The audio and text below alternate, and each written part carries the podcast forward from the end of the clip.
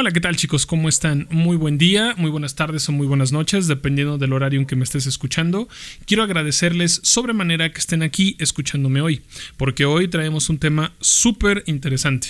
Hoy vamos a hablar en específico de una paradoja, una paradoja que yo suelo ocupar mucho en terapia porque la verdad es que se presta bastante para poder hablar de temas como muy interesantes y vamos a tocar como dos elementos específicos con los que vamos a tratar de darle solución a esta paradoja. ¿Sale? Yo traigo una propuesta de lo que puede ser la solución de esta paradoja. Así que en hablemos de la paradoja del montón de arena. Bienvenido al podcast donde hablaremos de salud emocional, lifestyle, habrá historias reales, invitados y además estaré contestando todas tus dudas y preguntas, entre otras tantas sorpresas que habrá constantemente. Así que no olvides suscribirte y seguirme para estar al tanto. Hablemos de un espacio para hablar de todo.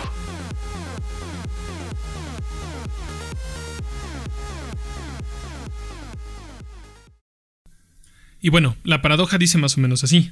¿De cuántos granos de arena está conformado un montón de arena? Esa es precisamente la pregunta eh, básica de esta paradoja. Te dice, porque, bueno, podemos tratar de entenderlo. Vamos a suponer que son 100 granos de arena los que conforman ese, ese montón de arena. Eso quiere decir que si a esos 100 yo les quito uno solo, lo dejamos en 99, entonces ya no va a ser un montón de arena. Pero ¿qué pasa si el montón de arena se conforma de 20? Si yo le quito uno, quedando 19, ¿ya no es un montón de arena? Si le quito 2 o 3, o si a esos 100 le quito 2, 3, 4, 5, 6, 7, 10, si le quito 10 granitos a esos 100, ¿ya no conforman un montón de arena? La idea básica está precisamente en que es difícil explicar cuál es el número exacto en el que eh, un, cierto número de granos de arena en conjunto van a formar un montón de arena.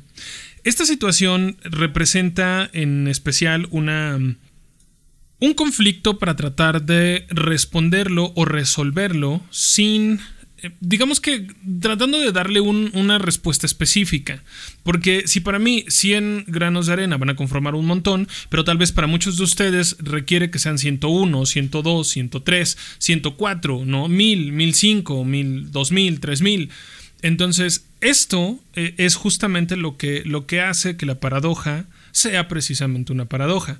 Porque es difícil determinar ese número. Porque es que, como les decía, si decimos 100, y le restamos uno, no creo que deje de ser un montón de arena. ¿Sale? Pero al final sí representa para mí que tal vez 100 granos deben de conformar un montón. Ahora, responderlo eh, lleva trabajo o cuesta mucho trabajo porque no vamos a poder darle una, una respuesta definida como general a algo que, en los que todos tengamos un consenso. Y eso es por lo que esta paradoja suelo utilizarla mucho en el proceso terapéutico.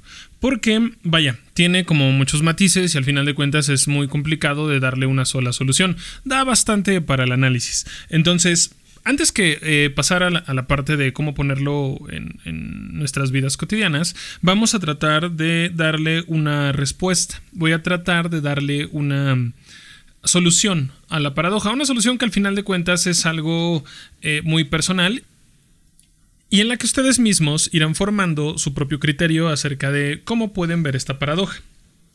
Ahora, yo propongo que esta paradoja se puede ver o se puede visualizar desde dos posibles eh, soluciones. La primera es que todo está en lo que tú consideras que es un montón de arena. Vaya, volviendo al ejemplo anterior, si tú consideras que 100 granos son un montón de arena, entonces si alguien pone sobre tu mesa eh, muchos granitos de arena y te dicen esto es un montón o no. Entonces tú tendrás que contarlos para decir, no, ¿por qué? Porque son 99, le faltó uno. O, sí, porque son más de 100, ¿sale? Entonces tú percibes, o más bien tú consideras que el montón de arena deben ser 100 o más granos. Si son menos de 100, entonces no lo serán. Bueno, aquí entra la otra parte que tiene que ver con la propia tolerancia sobre ese número. Ojo, eh, con esta palabra tolerancia sobre el número 100. o sobre el número que hayas elegido. Dices, si, te quitan uno, a lo mejor cuentas 99, dices, no, ¿sabes qué? Sí son, sí son un montón de arena, porque pues un granito no hace gran diferencia, dos tampoco, cinco tampoco, pero a lo mejor ya seis o diez sí ya son una diferencia, y entonces dices, eso ya no es un montón de arena, pero para eso tendrías que dedicarte a contarlos. Esa sería la primera solución, en donde cada uno de nosotros considera eh, específicamente y de manera muy particular cuántos granos de arena se requieren para que haya un montón. La segunda, y la que es un poquito más complicada, es la percepción. La percepción de lo que es un montón de arena. Esta es una, eh, o esta es la que más nos va a importar de cierta manera en lo que vamos a seguir platicando. Bueno, no, en realidad las dos, pero bueno, ahorita llegamos a esa parte. Eh, nuestra percepción del mundo, nuestra percepción de un elemento o de una situación, es lo que la convierte en esa situación. Si ese montón de arena que pusieron sobre mi mesa yo no los cuento los granos específicamente porque yo solo estoy viendo que hay muchos granitos y desde mi percepción digo, ¿sabes qué? Eso sí es un montón de arena, pero no los conté. En mi pensamiento, en mi forma racional, solo concibo 100 granos de arena o más como un montón. Pero bajo mi percepción, yo los estoy viendo y digo, ah, pues sí, son muchitos, yo creo que sí es un montón. Pero si no los contamos, no lo vamos a saber. Tal vez ese montón sean 95 o 94, como habíamos dicho, 90. Pero mi percepción no me permite eh, contar los granos de arena solo con verlos. Y en esas circunstancias, entonces, solamente nosotros estamos percibiendo a ese montón de arena sin tener que decidir cuántos granos hay en ese cúmulo. ¿Sale? Entonces ahí es donde eh, esta segunda respuesta va a ser, digamos que muy diferente de la anterior, porque en la anterior necesitamos observar de cerca y contabilizar esos granos para poder entender y aceptar que es un montón de arena bajo mis condiciones. 3, 5, 7, 10, 100, 1000, 2000, 3000, 5000, 10000. En la segunda solo nos va a bastar con ver el cumulito para poder decidir si es o no un montón de arena. Esto, por supuesto, lleva a, lleva a diferentes percepciones y a diferentes respuestas. Desde el, desde el anterior, el decir cuántas, cuántos granos conforman un montón. Y en la segunda, al tratar solamente de ver la percepción del, cumulito de, arena, que me permite identificar eh, si es o no un montón, únicamente usando mi percepción. Ahí es precisamente en donde yo suelo llevarlo al proceso terapéutico. Y es que este ejemplo, esta paradoja, tiene muchísimas formas de poder aplicarlo a nuestra vida cotidiana. Bueno, ¿cómo lo vamos a hacer o cómo podemos llegar a ese punto? Eh, vamos a suponer, voy a poner un ejemplo, vamos a suponer que en una, una de mis pacientitas eh, hace algún par de años, me decía que no tenía realmente un conflicto con como con su pareja. En ese momento estábamos hablando del tema de pareja. Me dice es que no es que tengamos un problema, es que solamente tenemos como ah, muchas cosillas que resolver. Y yo, ok, ¿no?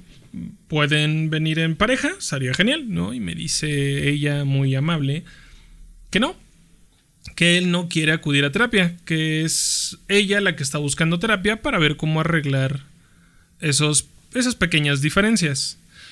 Yo dije, ok, ahí está una de las diferencias. Ella está buscando soluciones a nivel profesional y él está esperando la llegada de las soluciones de parte de ella, básicamente. Eh, en el momento no lo señalé, solamente escuché. Me comenta acerca de que, ah, pues le preocupa un poco porque se siente algo eh, presionada, porque él es como de repente muy celoso, porque él es una persona que no busca ah, como crecimiento, a pesar de que ella sí, ah, que son cositas sin importancia, cosas que las parejas deben de soportar. Desde ahí me quedé un poco intrigado. Dije, cosas que las parejas deben de soportar. ¿Ok? percepción. ¿Estamos de acuerdo? Desde ahí es una percepción. Para mi gusto, no debes de soportar que tu pareja sea alguien que, quiera, eh, vamos a decirlo así, que quiera eh, tolerar aquellas cosas que no le gustan de mí y las justifique o las minimice. Creo que, desde mi punto de vista, creo que eso no está bien. Entonces, por eso dije, bueno, su percepción, vamos a seguir escuchando. Eh, nos peleamos por cosas pequeñas, dice de repente porque... Ah, me señaló cosas muy sencillas. De repente porque, pues, no sé, le, aprieta a la, la, pasta de dientes desde la mitad. Cosas muy básicas. Pero comenzó a soltarse un poco más y a decirme que tienen un conflicto acerca de su relación en torno a tener familia o no. Él quiere tener familia, ella no. Y tras hablar de muchos elementos en los que me pareció algo interesante preguntarle por qué ella no quiere tener familia si se supone que ella se visualiza a futuro con él y sobre todo porque ella dijo que sí le gustaría formar una familia. Dije, entonces, ¿cuál es el problema? ¿No? A la hora de, que él te pide, pues, tener hijos y tú no quieres. ¿Cuál es el conflicto? ¿Dónde entra ese problema? ¿Dónde... O sea, ¿dónde te falta, eh, digamos que, ah, ese algo para tomar la decisión? Su respuesta fue muy curiosa. Me dijo que no quería tener hijos con él porque no estaba segura de que él fuera el hombre de su vida. Entonces me confundí un poco porque dije, ah, a ver, a ver, a ver, o sea, llevas con él, no sé, me parece que eran ocho años. Ah, le dije de relación ya formal, como casados, porque estaban casados. Le dije, y llevan como diez años de novios. Dices que solo hay pequeños problemas, porque mucho insistían que solo había pequeños conflictos, cosas que solucionar. En realidad no usaba conflictos, decía detalles. Em, y que lo amaba demasiado, pero a la hora de, enfrascarse con él en una relación que fuera mucho más formal, algo que más allá del matrimonio, que era crear una familia, ya no quería. Entonces, me, pareció muy, muy prudente hablarle justamente de este tema, del montón de arena. Y no no lo relacionó con ella. Me dijo, es que no veo relación.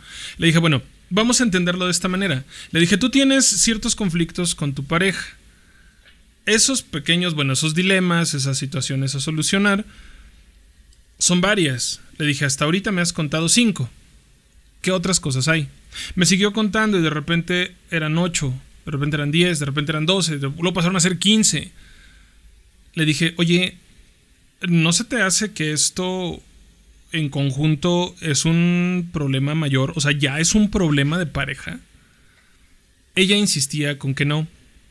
Ella insistía en que esto solamente eran pequeñas situaciones que debía de solucionar, pero que no podían ser llamadas un problema o conflictos.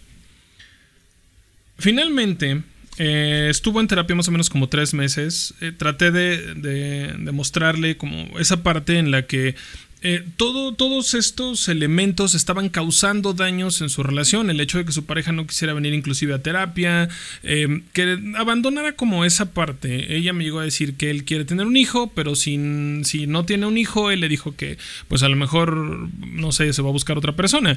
Eh, hizo inferencias a que si ella no le daba lo que él necesitaba, él lo buscaría en otro lado. algo muy clásico en todas las personas. Entonces, bueno, en en muchas personas, en muchos tipos de relaciones de pareja se da mucho este tipo de chantaje. Entonces, alguna vez tal vez habrán vivido alguno.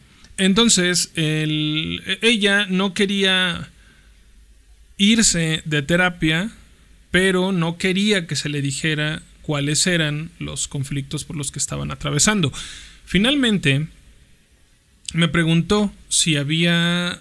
Eh, si yo consideraba que sí había un problema o problemas mayores en su relación, después de que se yo se lo mencioné, pasaron casi un mes y medio para que me lo volviera a preguntar. Y le dije que no sé exactamente lo que ella podría considerar un, problema. Le dije, toma, toma en consideración esto. Si algo de lo que estás viviendo en tu relación te impide ser feliz, una o muchas cosas, entonces sí es un problema. Si lo que estás viviendo en tu relación son situaciones pasajeras con las que no, no tienes ningún problema, o inclusive que no tienes ningún problema de que estén presentes en tu relación para siempre, y aún así puedes ser feliz, entonces no es un problema. Son situaciones a solucionar. Y finalmente le dio el peso necesario. Me dijo, ¿sabes qué, este René? Tienes razón. No me puedo sentir feliz completamente con él porque todos estos elementos que hemos trabajado, toda esta serie de problemas, por primera vez lo manejo así, en efecto, son un conflicto y me están impidiendo ser feliz. Quiero ser madre, pero no con él, porque es una persona que va y viene. Nos hemos separado tres, cuatro veces. Y si no tomo sus. sus. ¿Cómo dijo? Sus condiciones para que la relación se devuelva, entonces no regresa. Dice, entonces tengo que decirle que sí, pero yo no me siento segura de tener familia con él y que mañana se va a ir porque si me puede dejar tan fácilmente y después condicionarme para volver y yo aceptar condiciones, imagínate, me dijo, si en algún momento la relación se vuelve demasiado, demasiado em, mala, empeora, y yo ya con familia. Dijo, y si se va en cualquier momento, y si me condiciona, y si yo por miedo a tener familia con él soporto más cosas, entonces, chicos, sus granitos de arena, en su percepción, solamente la percepción, sin, sin prestarle atención a, a los conflictos uno por uno, a los dilemas, eran solo eso, granitos de arena. Pero cuando nos sentamos a conversar sobre cada uno de esos dilemas y, a darles el peso necesario, porque la parte de, que él se iba constantemente, la parte de querer tener una familia, pero que ella no se sentía segura de tenerla con él, a pesar de que ella sí quería una familia, empezó a tomar un peso muy diferente. Cada parte de, eh, eh, por separado de ese, de ese montoncito de, de, arena, de esos, más bien de, esos, de esos granitos de arena, eh, de repente al acercarnos y contarlos, se dio cuenta de que ya tenía un montón. Eso es justamente lo que pasa con el ejemplo de esta paradoja.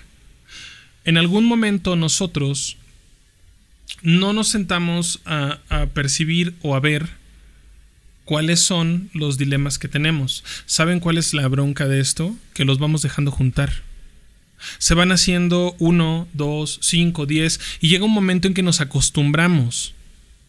Y ese, e, esos granitos de arena, esos, esos problemitas 5, 6, 7, familia, dinero, trabajo, escuela, este, poco tiempo, enfermedades, deudas, mm, mm, inconformidades, inseguridades, depresión. Llámenle cualquier tipo de problema que les afecte a ustedes. Piensen en cinco problemas en este momento. Y al darnos cuenta que hay varios problemas, empiezan a pesar. Hace unos días una paciente me dijo, ¿sabes René? Durante mucho tiempo le, huí a la responsabilidad porque para mí la responsabilidad pesaba. Pero cuando empecé a tomar la responsabilidad de todo lo que yo soy, la responsabilidad dejó de pesar y ahora se está convirtiendo en una herramienta para salir adelante. Me gustó mucho ese comentario, por cierto te mando un saludo que si me estás escuchando, porque realmente me gustó ese comentario. Entonces, eh, nosotros al ignorar esos problemitas, porque a veces nos vamos acostumbrando que haya dos, tres, cuatro, cinco, seis problemitas. Y, esa, ese eh, cúmulo de problemas, esa conjunción de los mismos, de repente ya se ignora porque ya es normal. Pero en algún momento, en algún momento esos problemas a todos nos va a pasar factura. No podemos vivir con esa con eso a cuestas, guardado en una mochila en la espalda, sin que algún día comience a pesar y en algún momento nos derribe. Es importantísimo tratar de darle esa ah, importancia real y tiempo a determinar cuántos de esos problemas están presentes, cuántos estamos ignorando y si esto ya formó un montón. Si estos pequeños elementos que podemos solucionar o podríamos haber solucionado en algún momento, de repente se convirtieron ya en un montón de, conflictos que se volvieron un problema mayor. Ese problema mayor es básicamente nosotros. Tenemos que sentarnos a analizar por qué estamos dándole eh, tanta amplitud en nuestras vidas a esos conflictos. Esa amplitud que hace que, que siempre se, se, conjunten todos esos, esos dilemas, esos, esas situaciones a solucionar que no solucionamos y que de repente ya se convirtieron en un problema. Me recuerda, por ejemplo, a, un amigo que, que, pidió un préstamo en, en, creo que en Coppel o en Electra, o creo que en los dos. Sí, creo que en los dos. Uh, y me dijo, ¿sabes qué? Es que no es mucho, ¿no? O sea, pedí este... Eh, 5 mil pesos, creo me dijo. Es que tenía que arreglar eh, la camioneta porque este, necesitaba salir a trabajar y necesitaba arreglarla. Y estuvo súper bien porque tengo que pagar, creo que me dijo que 250 a la semana, dice, por casi un año, ¿no? Seis meses. Dice, voy a pagar sí más, pero pues no hay bronca porque me recupero y puedo seguir trabajando. Ah, genial, ¿no? De repente me cuenta que pidió otro préstamo en Banco Azteca, en Electra. Y pasó lo mismo. Es que se me olvidó descomponer. Pero como no acabo de pagar el de Coppel, pues pedí en Banco Azteca. Igual, abonos chiquitos. Ya saben cómo son esos abonos chiquitos. Total, que el joven dejó de pagar todo y de repente sacó una televisión. Y ¿Por qué no la sacó directamente? La sacó su esposa, luego su mamá, luego su hermano y se endeudaron a más no poder con las tiendas. Entre la deuda del banco y la deuda de los, de los muebles y aparatos que sacaron, debía más de 140 mil pesos, cuando su deuda inicial era de 10 mil pesos. Pero como arregló la camioneta, dijo, ah, ya voy a trabajar. Entonces pensó solamente en su percepción que la camioneta funcionando le generaría todo el dinero que necesitaba para pagar sus deudas. Nunca se dio cuenta que un préstamo tenía que ser cubierto lo antes posible y si tuvo que sacar el otro también por emergencias tenía que cubrir esos dos. No solamente porque existiera su medio de trabajo, ya iba a, poder pagar todo yo le dije algo en ese tiempo. Le dije, oye, amigo, ¿no te diste cuenta, bro, que Arreglaste tu camioneta y en menos de dos meses se volvió a descomponer. ¿Por qué te endeudaste? Si sabías que esta camioneta se descompone constantemente, debiste haber previsto que se iba a descomponer en otros dos meses, tal vez, por el uso que le das. Entonces no se prevé, solamente dejó que se juntaran y se le volvió un problema. Las iban a embargar, fue un rollo, ya la verdad no supe qué más pasó. Eso es un ejemplo muy básico. No, se me vino a la cabeza en este momento. Pero tenemos que entender que cuando no nos sentamos a ver todos esos elementos que nos están molestando, no vamos a saber cuándo se han convertido en un problema o en problemas, porque seamos francos, tendríamos que decir que nuestros problemas están hechos de un montón de montón de problemas. Porque un solo problemita o una sola situación, vamos a poner un ejemplo, ese mismo ejemplo de la deuda. Si se sabes que me endeudé con 5 mil pesos y en dos meses los puedo liquidar, los liquido. Porque le reduce los intereses, a él se le hizo más cómodo pagar un año, aunque ni pagó. Pero al final decía un año es más cómodo. Si pudo haberlo pagado antes, sabes que tengo el dinero. ¿Por qué? Porque no, no, no estoy gastando de más, etcétera, etcétera. Pago cuando se vuelve a descomponer dices, vuelvo a tener el préstamo y puedo volverlo a pagar pronto sin tener que desfalcarme. Entonces, no previó eso. ¿Sale? Eh, muchas veces nos pasa similar con otros temas. no sé, nos sentimos mal hoy. voy a poner un ejemplo más fuerte. Nos sentimos mal hoy porque, no sé, nos hemos sentido solos recientemente, los últimos meses pero no le hemos prestado atención a esa soledad, no le hemos prestado atención a esa inconformidad, a esa incomodidad de todo lo que estamos haciendo. Entonces, como no le hemos prestado esa atención de vida, ¿qué pasa? Mañana esa sensación de incomodidad se convierte en una sensación de soledad. Después se siente en un miedo a la soledad y finalmente terminamos eh, buscando lo que sea que nos haga compañía, porque estamos aterrados de estar solos, esos elementos son los que muchas veces tenemos que ver desde abajo. No es fácil dejar que un, que un problema se llene de más y más elementos, porque entonces esa pequeña situación que solo llegó y podíamos haber solucionado rápido, comenzó a juntar otros elementos, comenzó a llenarse de otros elementos que también agravaron la situación.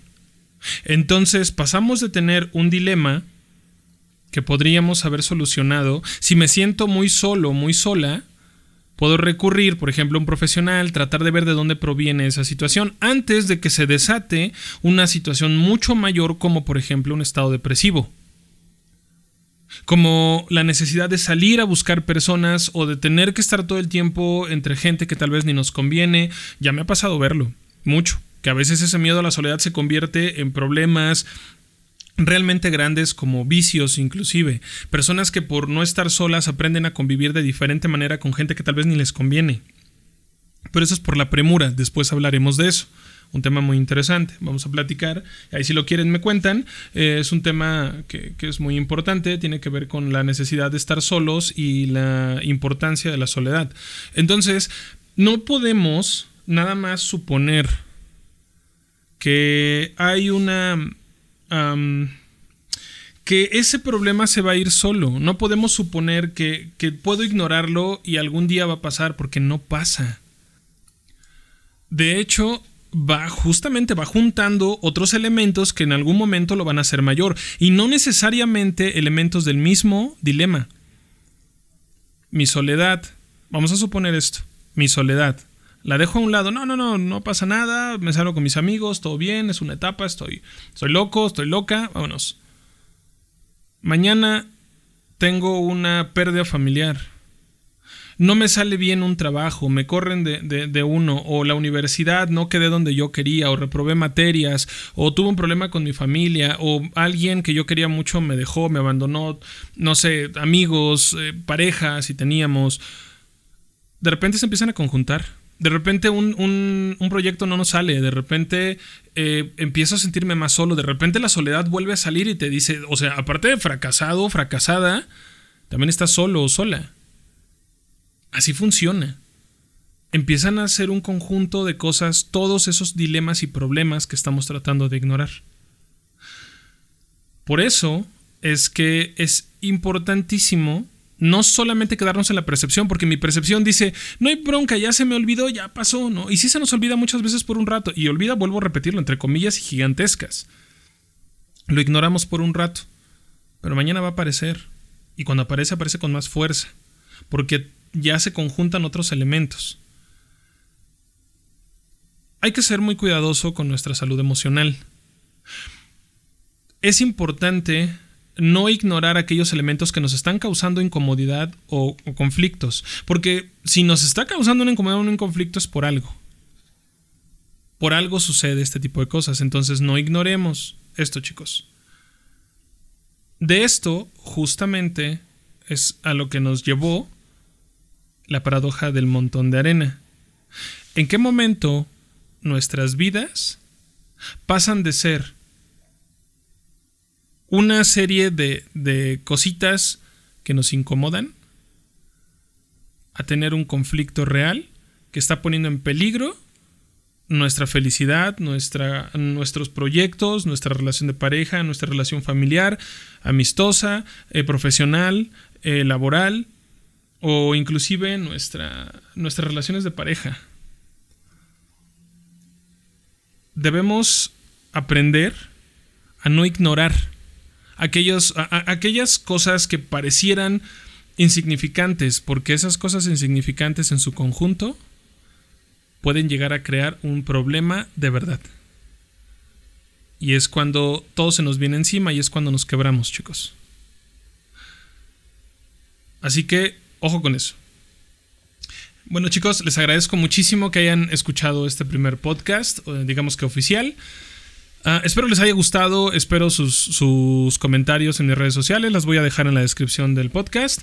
Ah, tenemos que entender que eh, me gustaría seguir hablando de este tema y tal vez lo vuelva a tocar en, en, un siguiente podcast, pero trato de que no sean tan grandes, ¿sale? Por eso quiero dejarlo más o menos en 30 minutos y espero les haya gustado. agradecería muchísimo a todos aquellos que me quieran hacer un comentario acerca de, de, lo que escucharon, si les gustó, si les aburrió, porque estaría interesante, me ayudarían muchísimo a mejorar y, y si se quedan, si se suscriben a, al, al este, mi canal, pues estaría genial, ¿no? O sea, eh, que me sigan para que vaya yo subiendo eh, mucho más contenido que yo creo que les va a gustar, me pueden hacer alguna recomendación y la verdad es que me encantaría sus críticas. Las críticas constructivas siempre sirven de algo, siempre ayudan a mejorar y eso es precisamente lo que quiero.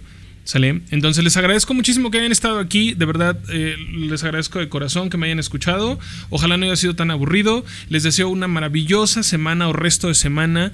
Y les deseo muy bonitas mañanas, tardes o noches. Depende a qué horas me estés escuchando. Y no lo olvides, nos escuchamos aquí en unos días más. Yo soy René y esto fue Hablemos de...